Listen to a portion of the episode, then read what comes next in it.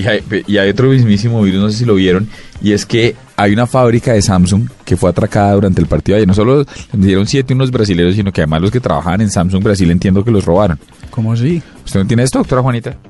Unos brasileros estaban recibiendo siete goles por parte de Alemania, otros estaban robándose 40 mil dispositivos Samsung que equivalen a 6.3 millones de dólares. Esto en Campinas, una ciudad brasilera donde está ubicada la fábrica de este gigante tecnológico.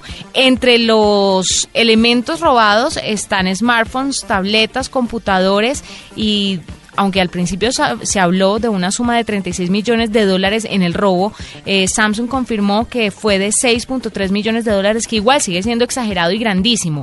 Obviamente estos dispositivos salieron en siete camionetas que llevaba el grupo de 20 personas fuertemente armadas que ingresaron a la fábrica para robar.